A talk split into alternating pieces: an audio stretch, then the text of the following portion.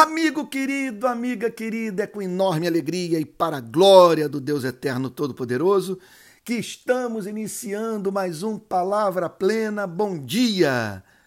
O texto para o qual gostaria de chamar sua atenção nessa manhã encontra-se na primeira epístola de Paulo a Timóteo, capítulo 3, verso 15, que diz assim: Mas, se eu demorar, você saberá como se deve proceder na casa de Deus que é a igreja do Deus vivo, coluna e fundamento da verdade.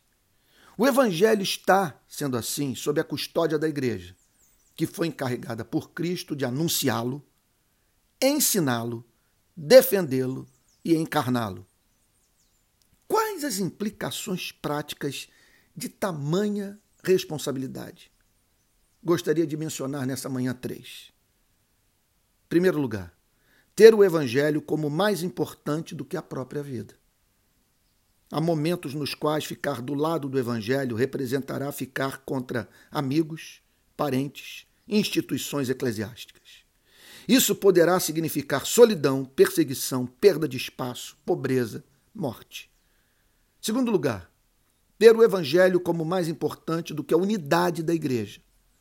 Pode acontecer de termos de nos apartar em nome da preservação da pureza do Evangelho, de igrejas que se deixaram corromper doutrinária e moralmente.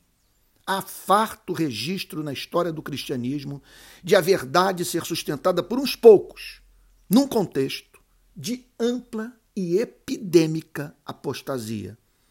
Em terceiro lugar, ter o Evangelho como mais importante do que qualquer outra causa tudo que a igreja faz deve manter relação de subserviência ao evangelho, como declara o apóstolo Paulo em 1 Coríntios, capítulo 9, versos 22 e 23.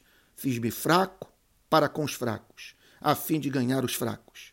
Fiz-me tudo para com todos, a fim de, por todos os modos, salvar alguns. Tudo faço por causa do evangelho, para ser também participante dele.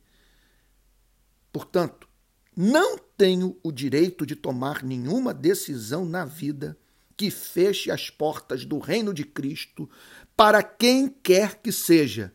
Esse sangue me será requerido.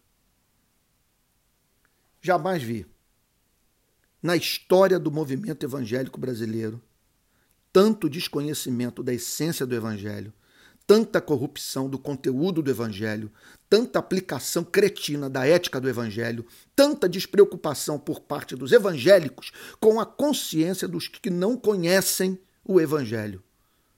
Tornou-se difícil ouvir pregadores declararem em suas igrejas, conferências missionárias e congressos de teologia a seguinte coisa: a proclamação do Evangelho é a principal causa da minha vida. Não, amigo, não é. Seu temor de perder espaço na igreja, que o faz se calar diante de tamanha corrupção da verdade revelada por Cristo, é um escândalo.